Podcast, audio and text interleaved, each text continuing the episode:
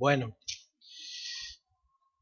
hoy, eh, como tienen mucho que ensayar los niños, me han pedido que alargue la predicación. Entonces, el, el momento de la finalización es cuando mi mujer suba. ¿Vale? Entonces, si se me acaba la predicación, eh, pues, bueno, oraremos y cantaremos, ¿vale?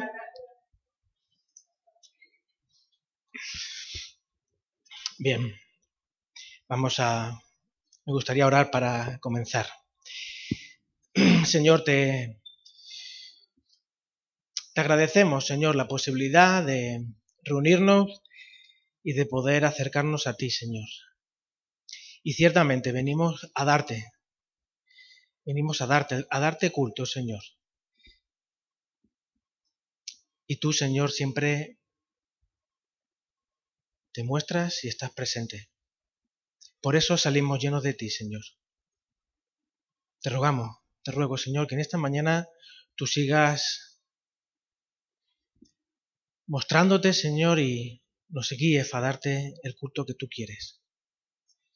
Venimos, Señor, con, con el corazón lleno de alegría, de cargas, de preocupaciones, de ansiedades, de ausencias también, Señor, y venimos con todo ello para también entregártelo y darte culto a ti con todo eso, Señor. Te rogamos que en esta mañana tú nos, nos ayudes, Señora, a escuchar tu voz y nos ayudes, Señora, a encontrarnos contigo.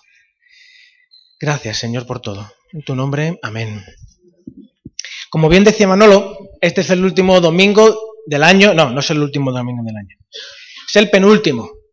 Pero es el último domingo del año en el que hay una, mm, un culto, digamos, normal. Y me refiero normal al hecho de eh, que tiene la estructura a la que estamos acostumbrados normalmente.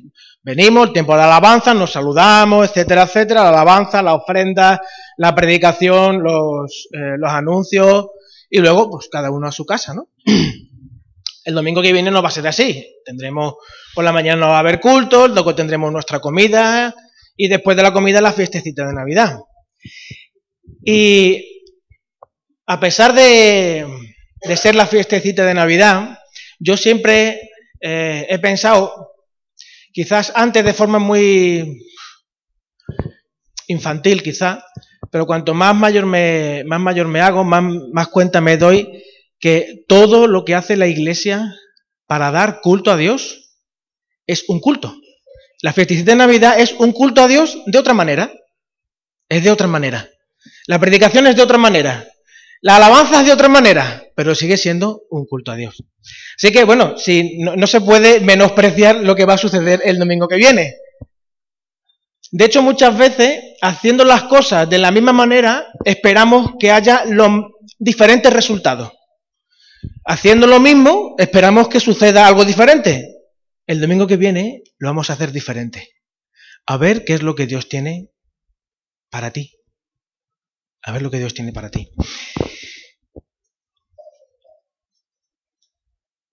Yo sé que el Señor puede obrar en el momento y la forma que quiera, pero desde este lado de la eternidad no podemos esperar eh, entender en toda su plenitud cómo Dios obra. Sabéis que desde hace meses estamos realizando una serie sobre la primera carta de Juan y Hoy no va a ser así.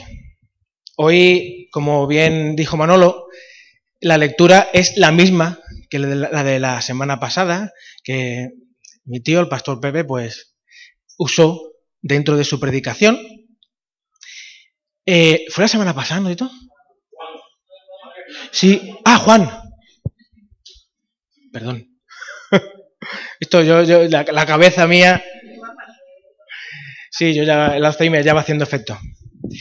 Y Juan, lo, Juan lo, usó el texto este y hoy lo vamos, eh, lo vamos, lo quiero, lo quiero retomar Pero lo vamos a ver no desde el Nuevo Testamento, sino desde el Antiguo Testamento. Porque el texto sobre el que vamos a, meditar está en Miqueas.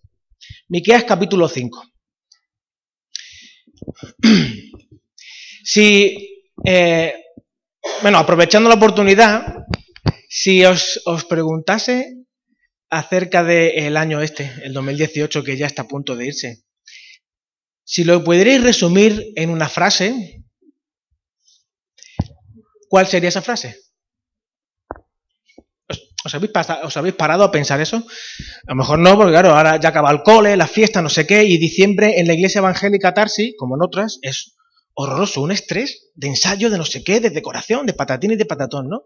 Hay poco tiempo a veces de meditar las cosas, pero si eh, os paraseis hoy, por ejemplo, este año 2018, si lo pudieras resumir en una frase, la frase sería... Eso es una palabra.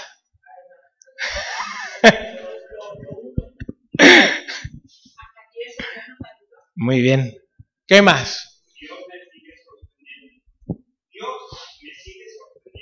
Muy bien. Muy bien. ¿Alguno, ¿Alguna frase más? Dios cambió muy, nuestras vidas. Muy bien. Yo no lo he hecho en una frase, como yo tengo un poco más de tiempo para meditar, como yo ya vengo, como se dice, con premeditación y alevosía y nocturnidad también, pues eh, yo he, puesto esto. ¿vale? Este año ha sido un año lleno de retos, de decepciones, de luchas, aunque algunas de ellas no han acabado, seguramente en el 2019 continuarán las luchas, de victoria y de derrotas. Un año en el que la apatía, la declinación espiritual y la tentación han estado llamando a la puerta de mi casa, de mi corazón, porque querían instalarse ahí, querían instalarse ahí. Pero gracias a mi mujer, a un pastor, porque los pastores también necesitamos que nos pastoreen, y a la gracia del Señor estoy remontando, estoy remontando.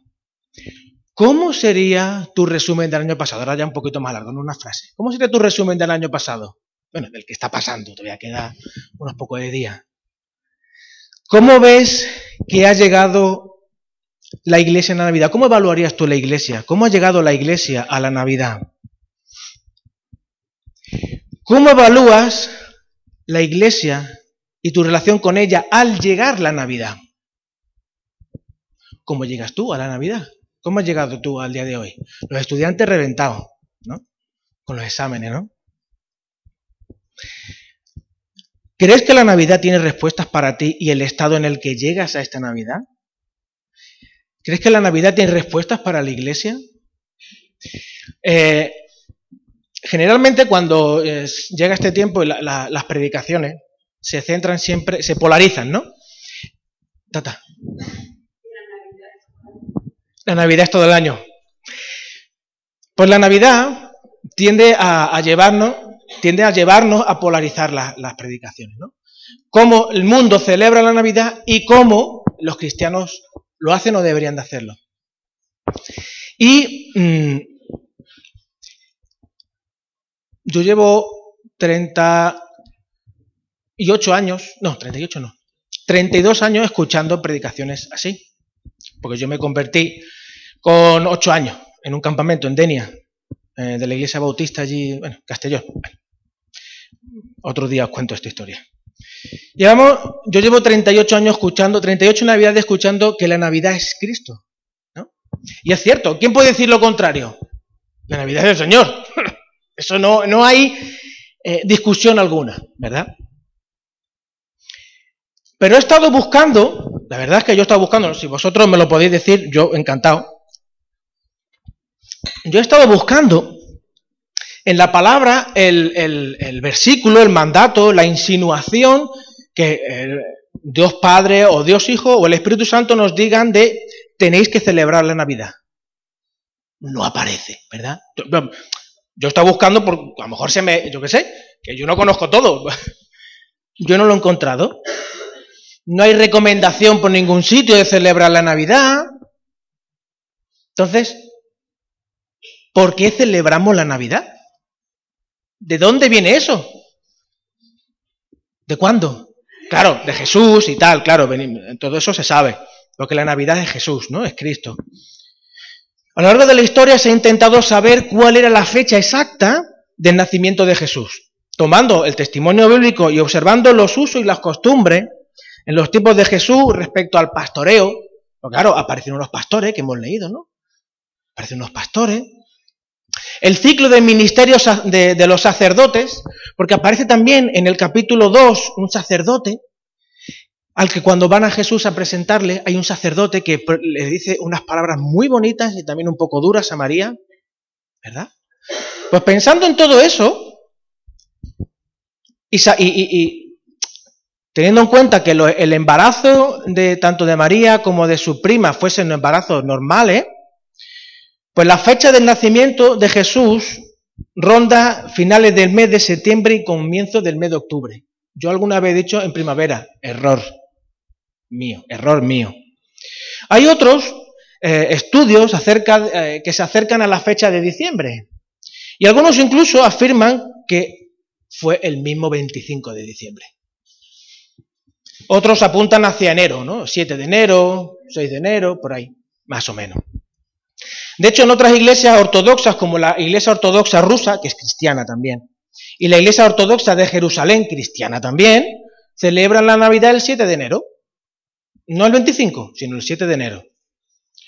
En otros lugares se informa que se asumió esta fecha del 25 para cristianizar, para hacer una fiesta cristiana y lograr que las personas que no conocían al Señor, pues lo conociesen, no a través de la conversión, sino a través de el uso y las costumbres de un buen cristiano, porque lo importante es un buen cristiano, es ser un buen cristiano en tu comportamiento. Tu corazón puede pertenecer a quien tú quieras, ¿no? Pero tu comportamiento es lo importante. Una celebración romana al dios Sol eh, relacionada con el solsticio de invierno, que es más o menos el 24, 25, 26 de diciembre, por ahí anda, más o menos. ¿eh? Eso tengo yo entendido. Google os puede dar más información de esto. Yo, yo he sacado todo esto de ahí, ¿eh? En conclusión, la Navidad es una celebración que el Señor no nos mandó celebrar. Sin embargo, no nos la prohíbe. El Señor no nos la prohíbe, no nos la impide. En esta fiesta, que Dios no nos ha ordenado, en sus dos formas de entender la palabra mandado, puede ser de mandar y también de organizar, porque una cosa es eh, organizar y otra cosa es mandar, es muy fácil diluir el sentido de la Navidad. Si ya lo solemos hacer con otras celebraciones que Dios sí nos ha mandado, como la Santa Cena, que además el Señor nos dice claramente cómo tenemos que hacer la Santa Cena y cómo tenemos que hacer el bautismo, si eso ya entienda confusión, con una celebración que en el año 320 y tanto, 340 y tanto, a un padre de la iglesia se le ocurrió decir y tal, y empezaron a celebrar esta historia, cuanto más una celebración así se tiende a tergiversar y a desnatar, a perder de vista cuál es el verdadero sentido de todo esto, ¿no? ¿Por qué celebramos la Navidad? Sabiendo que esta es la última predicación del año, el propio Señor nos pregunta, ¿cómo llegas tú a este día? Sabiendo que es una fiesta que yo, el Señor mismo no ha mandado, pero no nos no, no lo impide. ¿Cómo resumirías este año ¿Y cómo evalúas la iglesia y tu relación con ella? La Navidad, ¿qué es la Navidad? Cada Navidad escuchamos lo mismo, como decía antes. Cristo es la Navidad. Naciendo en el corazón de cada uno. Este año en la Zambombá se dijo de muchas maneras y de forma muy bonita. La Navidad es Cristo naciendo en el corazón de cada uno. El corazón del creyente, del cristiano, es un pesebre o debería de ser un pesebre. Pero este es el final de la historia. Cristo en el pesebre es el final de la historia. Bueno, y el comienzo de otra. Esta historia, que acaba en Jesús dentro de un pesebre, está llena de un montón de historias. De un montón de personas que han participado para que Jesús pudiera estar en ese pesebre, empezando por el carpintero que hizo ese pesebre. Historias en las que la colaboración humana fueron ¿Indispensable? No lo sé. ¿Necesaria? Sí. Y la planificación de vida divina esenciales. La Navidad pone de manifiesto el deseo de Dios de colaborar con el hombre en todo lo nuevo que quiere hacer.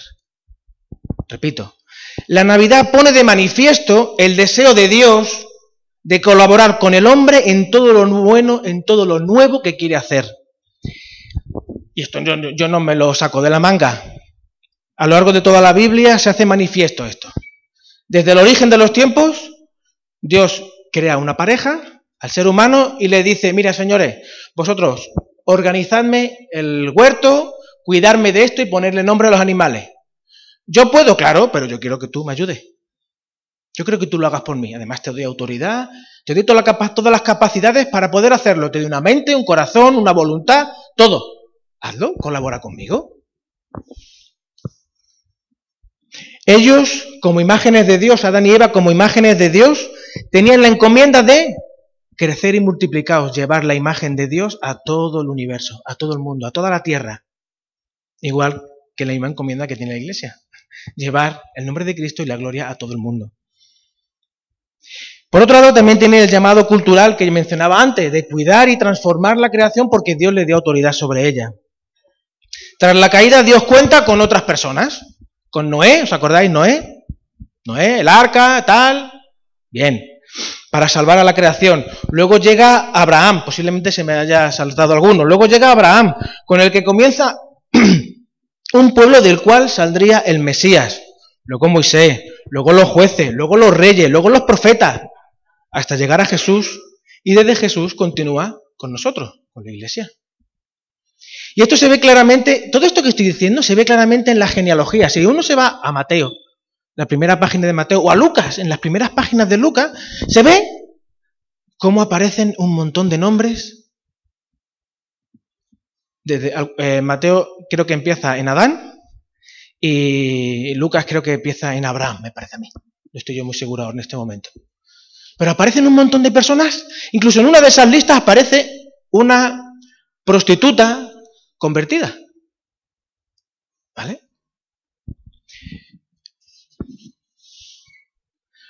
Nombres de personas que han colaborado con Dios en la natividad para que la Navidad se pudiera producir. Y solo mencionamos a personas con nombre y apellido, con personas que conocemos. Pero ¿cuántas personas anónimas que no aparecen en el texto participaron en la natividad para que se produjera la Navidad? ¿Os acordáis de dos parteras? Yo no recuerdo su nombre. No recuerdo su nombre, creo que ni siquiera aparecen. De dos parteras que fueron desobedientes al Estado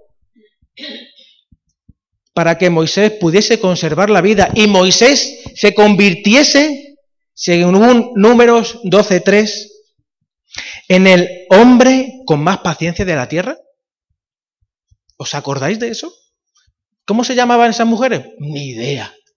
Pero estas mujeres participaron, por la gracia de Dios, en la Navidad. La profecía que os voy a, vamos a leer ahora de, de Miqueas, del Miqueas 2, 5 del 2 al primer, eh, a la primera frase del versículo 5, dice, pero tú, Belén Efrata, pequeña para estar entre las familias de Judá, de ti me saldrá el que será Señor en Israel. De ti me saldrá que será Señor en Israel. Y a sus salidas, y sus salidas son desde el principio, desde los días de la eternidad.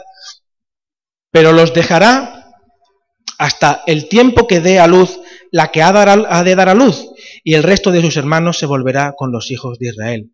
Y él estará y apacentará con poder del Señor, con grandeza del nombre del Señor su Dios, y morarán seguros porque ahora será engrandecido hasta los, fines de la tierra.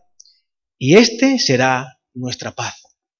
¿Os acordáis cuál fue el primer villancico que dijeron a los pastores? Gloria a Dios. ¿Y en la tierra? Paz. Porque este, este había nacido. El que traía la paz había nacido. Miqueas dijo esta profecía 700 años antes de que Jesús naciera, y Miqueas fue contemporáneo al profeta Isaías, al gran profeta del Antiguo Testamento.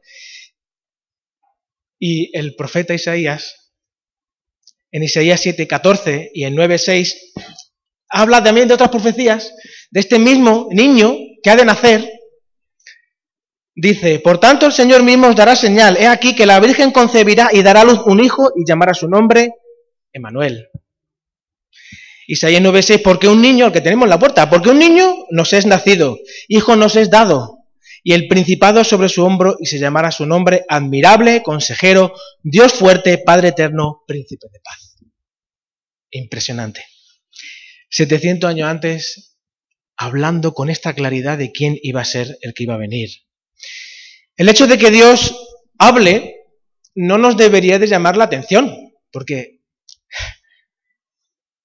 si todos tenemos conciencia de que Dios todo lo puede, que hable, de hecho, cuando Dios habla, cosas nuevas suceden. La creación del universo fue porque Dios habló. Lo llamativo de todo es que lo haga a nosotros, personas inferiores, pequeños y miserables que no merecemos que el Dios del universo ni siquiera nos tenga en cuenta. ¿Has llegado a la Navidad con la frase yo quiero en la boca y en el corazón? Yo quiero que esto suceda, yo quiero, yo quiero, yo quiero, yo quiero. ¿Has llegado con esta frase a la Navidad? ¿Crees que mereces la atención de Dios porque eres su hijo, porque eres hijo de Abraham? ¿No te suena a ti ese eco? ¿O en cambio vives esforzándote en construir una vida en la cual Tú eres el centro y todos los demás han de acudir a tú. Yo quiero.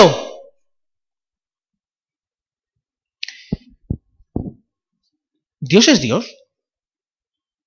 ¿Dios es Dios o no? Porque eh, eh, un pastor que se llama Rubén, de allí de Barcelona, me dijo, me dijo en una ocasión, eh, muchas veces cuando llego a la iglesia, llego a la iglesia y en el púlpito le digo, hermanos, Dios existe. Hermanos, Dios es verdad, Dios es real, Dios puede cambiar las cosas. Dios es todopoderoso, Dios es verdad, Dios existe. Porque a veces los propios cristianos son los que menos fe tienen en que Dios existe.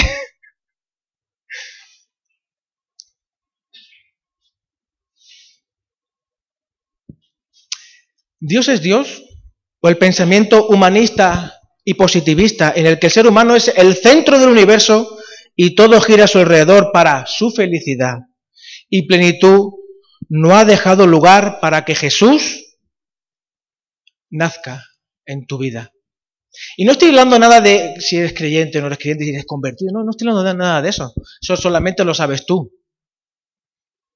En esta Navidad, ¿has llegado como el posadero? ¿Has llegado esta Navidad como el posadero o has llegado como si fueras el pesebre? Porque ambos tuvieron delante suya a este Dios fuerte, Padre eterno, príncipe de paz, y ambos reaccionaron de forma diferente. Una de las características comunes a todos los que aparecen con nombre o de forma anónima en la genealogía de Jesús son personas que estaban dispuestas a escuchar la voz de Dios. Una, esa voz santa que te llena de paz, gloria a Dios en las alturas y en la tierra paz. Y convicción para amar incluso a tus enemigos. ¿Estás como el posadero o estás como el pesebre? La Navidad nos habla de personas que están dispuestas a escuchar la voz de Dios, que anhelan colaborar con Él. ¿Tú has llegado a la Navidad deseando escuchar la voz de Dios, expectante para lo nuevo que Dios tiene para ti, para tu casa, para tu familia, para la iglesia, para tu trabajo, para tus compañeros, para tus alumnos, para tu propia vida, para tu matrimonio. ¿Cómo has llegado a la Navidad? Que la Navidad también pone sobre la mesa El temor al inicio de un nuevo tiempo. En el, en, el relato que, hemos leído, que Juan mencionó, y los relatos de la Navidad, constantemente a las personas a las que Dios le habla, le dice, no temas, no temas. A la Virgen, no temas. A los pastores, no temas. A, al padre de Juan el Bautista, no temas. No temas, no temas, no temas, no temáis. No temamos. No temamos. Pero ¿qué es, ¿de qué tienen que temer? Hombre, claro, es un poco que te sobresalta, ¿no? Que Dios venga de alguna manera con un ángel o lo que sea que te... Hombre, mm, llama la atención un poquillo, como mínimo, ¿no? Pero ese constante no temas, pero ¿de qué, ¿de qué hay que temer? ¿Qué es lo que tiene uno que temer cuando realmente está con su papá? En cada ocasión en la que Dios ha hablado, tanto en el Antiguo Testamento como en el Nuevo Testamento, cuando Dios habla, es que algo nuevo quiere hacer. Algo nuevo, algo que rompe los esquemas, algo que a ti te descoloca, que nos descoloca.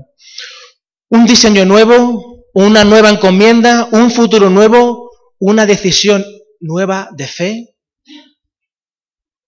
un acto nuevo de confianza, un amar otra vez a pesar de las circunstancias. Tenemos a personajes en la Biblia archiconocidos, Abraham, Josué. Abraham le dijo, no temas también. Abraham le dijo, no temas. En el momento en el que estaba haciéndole el pacto, no temas, yo estoy contigo. Josué, no temas, pero ¿por qué iba a temer Josué? Había gigantes en la tierra que tenían que conquistar. Y Dios le dice, no temas. Samuel, a Samuel también le dijo, no temas. A un llamamiento nuevo, en una situación nueva, a un chiquillo joven, no temas. A David también le dijo, no temas. A Salomón, no temas. Jeremías, no temas. Pobre Jeremías, le dijo, no temas y le dieron candela por todos lados, ¿no? Y podemos estar así mencionando a todo y cada uno de los personajes que aparecen en la Biblia. No temas. Y al llegar al Nuevo Testamento nos encontramos, pues eso, con los protagonistas de la Navidad, María, José, Elizabeth, los pastores, y a todos se les repite, no temáis, no temáis, no temáis, ¿por qué teméis? Como trabajadores, como padres, como hijos, como estudiantes, afrontar el futuro pues nos llena de incertidumbre. ¿Cómo será el trabajo en Inglaterra? ¿Cómo irán las cosas allí? ¿Cómo será el próximo año con los niños? ¿Cómo será? ¿Cómo será si realmente hago lo que Dios quiere y pongo en peligro mi trabajo? ¿Cómo será? ¿Qué va a pasar conmigo? ¿Qué va a pasar con mi matrimonio? ¿Qué va a pasar con mis estudios si dejo de copiar en los exámenes? ¿Qué va, ¿Qué va, a pasar con mis hijos si no lo doy siempre todo lo que quieren? Se enrabietan. ¿Qué va a pasar con mis padres? ¿Qué va a pasar? Que ya están mayores. ¿Qué va a pasar con ellos? ¿Qué va a pasar? la Navidad es un llamado del Señor, del llamado del Dios viviente, un llamado audible de Dios que nos dice, no temas, no temas. En el texto de Miqueas, este texto de Miqueas está dirigido a un pueblo que está siendo asediado y está en guerra. Un pueblo que no sabe qué va a pasar mañana. Está hablando a unos padres que no saben qué va a ser de sus hijos cuando están en el frente, a unas esposas que no saben qué va a ser de sus maridos cuando estén en la guerra, y a unos maridos que no saben qué va a ser de sus esposas si ellos faltan. Y aquí podemos, no sé, yo desde, desde que vi la película de Salvar al Soldado Ryan, eh, soy pacifista, ¿vale? Mm, yo eso de la guerra, que vayan los que quieren guerrear, a mí que me dejen tranquilo, ¿no? Y en este contexto de opresión, de inseguridad, incluso de ausencia de esperanza, porque ¿qué va a pasar? Dios te dice hoy, Dios nos dice hoy, no temas. Pero en la palabra eh, también nos pone en la, en la tesitura de averiguar por qué razón tememos. ¿Por qué razón? ¿Qué es lo que hay en ti que te hace temer? Herodes, el rey Herodes, temía perder su trono Por eso acabó con todos los que podían luchar por el trono. Acabó con, gran parte de su familia. Mató a su primo, a su hermano, a su sobrino, a todo Kiski mató. Para que él no perdiese el trono. Por eso, cuando los reyes llegaron a Jerusalén, os acordáis de la historia de la Navidad, ¿no? Los reyes llegan a Jerusalén, le dicen, ¿dónde está el Mesías? Uh, el Mesías, un candidato que me quite el trono. Mm, mm, no. Bueno, cuando volváis, pasáis por aquí que yo también quiero ir a, adorarle. Claro, claro. ¿No? Evidentemente, no, como bien sabemos, los reyes, los sabios de Oriente no hicieron eso. Los maestros de la ley sabían bien a quién se referían, al Mesías, que había de nacer en Belén. Era el lugar más insignificante de Israel, el lugar más humilde. De hecho, en, algunas, en, en algunos mapas de la época de, antigua, en la época de Israel, Belén ni siquiera aparece. Era una aldea tan chiquitita que casi ni se la menciona en muchos lugares. Pues allí nace el Padre Eterno y el Príncipe de Paz. ¿Por qué nacería en ese lugar Jesús? Molaría más en Jerusalén, ¿no? O en Roma, o yo qué sé, hoy en día en Madrid, no, sé si en Madrid, pero en Nueva York. O ¿dónde están las torres esas tan gigantes? ¿Cómo se llaman? Dubai. En lo alto de la torre más alta de Dubai, allí tendría que haber nacido el Mesías, para que todo el mundo lo viese, ¿no? Pero no. Nació en un pesebre, en el lugar donde nacen donde están los animales. La razón fundamental de esto es para que la gloria de Dios sea exaltada y la soberbia del hombre sea humillada. Gloria a Dios en las alturas. La Navidad. Gloria a Dios en las alturas y en la tierra paz. Bien lo dice Pablo a los Corintios, una iglesia dividida por seguir diferentes personalidades. Unos eh, les gustaba Apolos, Apolos, hombre guapo, fuerte. ¿no? Hablar hablaba muy bien, pero nada más que verlo entrar y subir al púlpito y presidir, ¡buah! ya daba gusto verlo. Luego estaba Cefas, que tenía una buena cefa, una buena cabeza, ¿no? Una capacidad retentiva importante, una verbología, sabía de teología, más que Pablo. Pero bueno, Pablo, hay otros que les gustaba Pablo, un hombre veterano, con mucha experiencia ¿no? en compartir el Evangelio, un hombre ya que sabía de muchas batallas, había, había sido casi a la muerte, escuchar a ese hombre era casi escuchar al mismo Jesús. Y luego estaban los más espirituales que realmente querían escuchar a Jesús.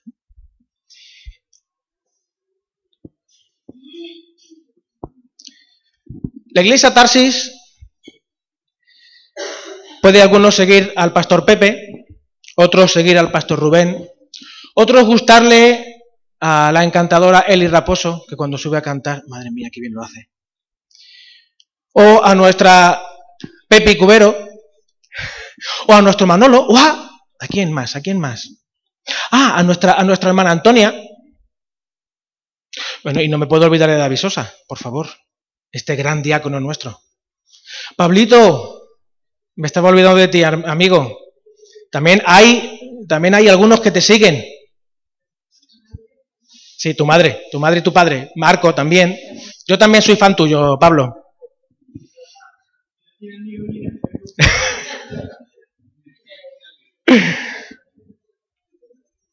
Pablo, Primera de Corintios, capítulo 1, versículos 25 al 29.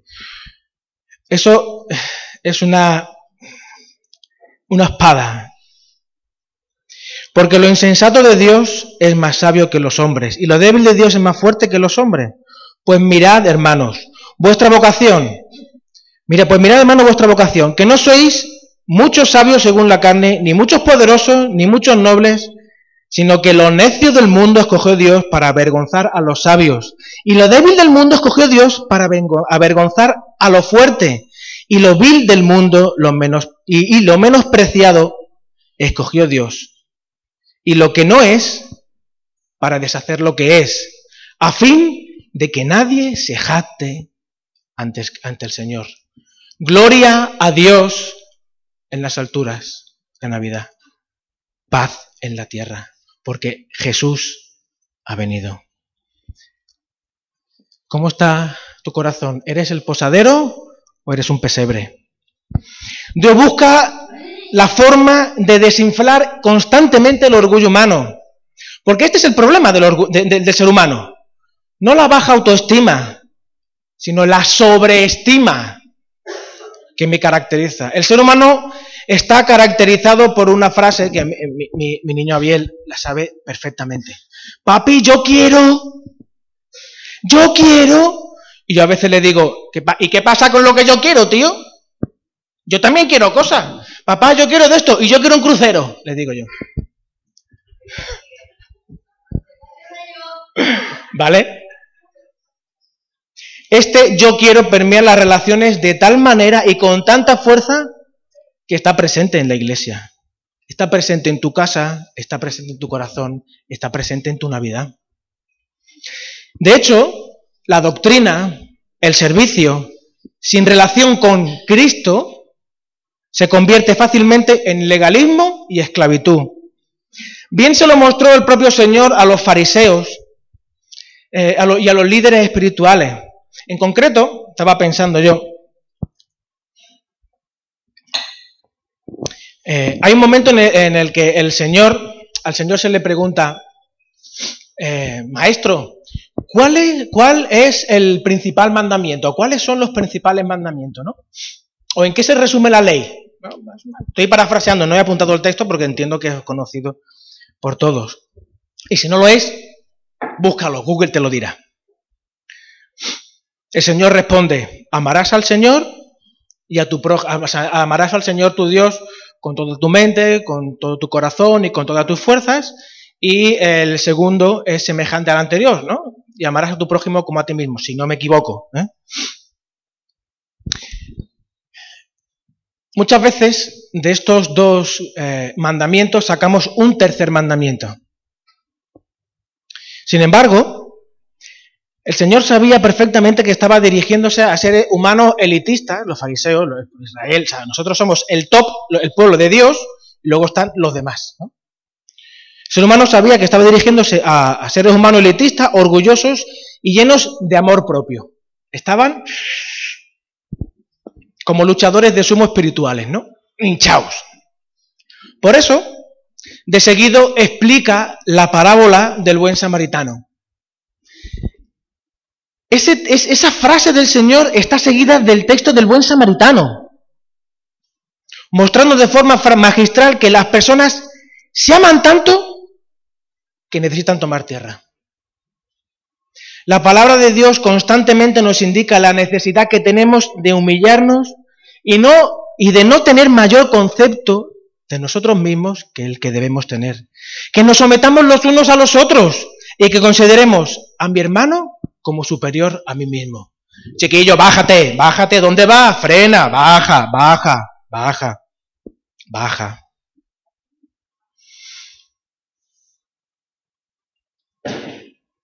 Hermano mío, hermanos míos, de lo nuevo que Dios tiene para este año, ¿qué es lo que temes? ¿Temes bajar al suelo? ¿Qué es lo que temes? Hay otra forma de mirarlo. ¿Qué es lo que anhelas? Si, si, lo que anhelas es lo que temes perder, y eso no es la Navidad, gloria a Dios en las alturas y en la tierra paz, tienes razones de temer. Y de temer mucho, porque Dios va a hacer todo lo posible para hacerte tomar tierra.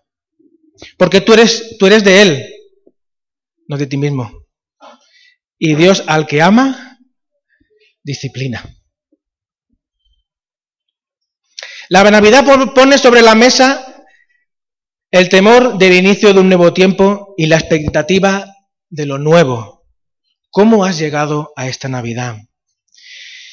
La Navidad es una fecha y a la vez una flecha que apunta hacia un futuro que hoy comienza a realizarse. muchas veces, yo no sé, la percepción que vosotros podéis tener, ¿no? Pero mi percepción es que muchas veces eh, no tenemos como iglesia eh, unanimidad a, la hora de saber hacia dónde tenemos que dirigir y enfocar nuestros recursos humanos y económicos y espirituales. Veo que muchas veces se hacen, pues, eh, se aprovechan circunstancias para hacer cosas, ¿no? Pero la actividad constante, eso identifica a una iglesia viva, hacer constantemente cosas muestra que la iglesia está viva. Tener 17 cultos a la semana muestra una iglesia viva. Hacer 300 actos evangelísticos demuestra que esa iglesia está evangelizando. ¿Está realmente siendo luz? Gastarse 4 millones de euros en traerse, yo que sé, a Marco Wii, demuestra que esa iglesia tiene una inquietud por las naciones. Jesús, Jesús, no, Dios no improvisó. La genealogía que vemos, tanto en, Mateo como en Lucas, se ve claramente como Dios quiere contar con el ser humano. No va eh, improvisando. Dios habla a las personas. ¿Estamos dispuestos a escuchar? La Navidad nos invita a escuchar al Señor. Porque ya sabemos que la Navidad es Jesús, ya sabemos que la Navidad es Cristo, ya sabemos que no es ni las luces ni el árbol, porque el árbol también es una, costumbre nórdica, bueno, es otra historia. El árbol, los porborones, todos sabemos eso, todo eso lo sabemos. Pero ¿cómo has llegado tú a la Navidad? ¿Estás dispuesto a escuchar lo que Dios tiene que decirte en esta Navidad para afrontar el año que viene con no temas? O, bueno, está bien, cada uno puede hacer con la Navidad lo que quiera, ¿no? Tú puedes ser el, el mesonero, tú puedes ser el personaje que tú quieras. Pero realmente la Navidad nos invita a reflexionar cómo hemos llegado a la Navidad. ¿Qué significa realmente la Navidad para ti? Y cómo eso va a condicionar tu vida y la vida de tu iglesia. Vamos, vamos a orar. Señor, queremos darte gracias. Señor, yo quiero darte gracias. Porque la Navidad, Señor, no es una cosa ñoña, no es un evento en el que mm, un Dios de peluche vino a este mundo lleno de amor y de caricias para todos. Señor, tú eres un Dios grande y poderoso. Tú, eres un Dios al que hay que temer. Tú eres un Dios lleno de poder, de autoridad, que conoce, Señor, lo profundo de nuestro corazón, que entiendes bien cuál es nuestra naturaleza que no te hizo falta venir para entender cómo somos, porque tú nos hiciste tal y como somos, Señor. Señor, gracias por tu misericordia. Porque, Señor, a mí muchas veces se me olvida la Navidad, Señor. Pero en esta Navidad te ruego que nos ayudes a encontrarnos con el verdadero sentido de la Navidad, Señor. A encontrarnos con ese interrogante de cómo llegamos a la Navidad. Si realmente creemos en ti, Señor, si realmente tú eres Dios, o seguimos entendiendo que nosotros somos Dios y tú eres nuestro compañero. Señor, ayúdanos a entender que somos colaboradores tuyos, que tú nos llamas a servirte, que somos profetas y sacerdote, que estamos llamados, Señor, a hablar de ti, y a ministrar, Señor, a otros, a interceder por otros, a poner todo lo que tú nos has dado a tu servicio, Señor. Y que todo lo tenemos por tu gracia, que no merecemos nada, Señor, que tú viniste a ese pesebre y te ruego, Señor, que llegues a nuestros corazones como un pesebre, Señor. Gracias por darnos la Navidad, Señor. Gracias por Gracias por ser tú. Gracias por ser Dios. Gracias por mostrarnos quiénes somos nosotros. Gracias por darnos identidad, Señor, y darnos pertenencia. Gracias, Señor. En tu nombre, Señor Jesús. Amén.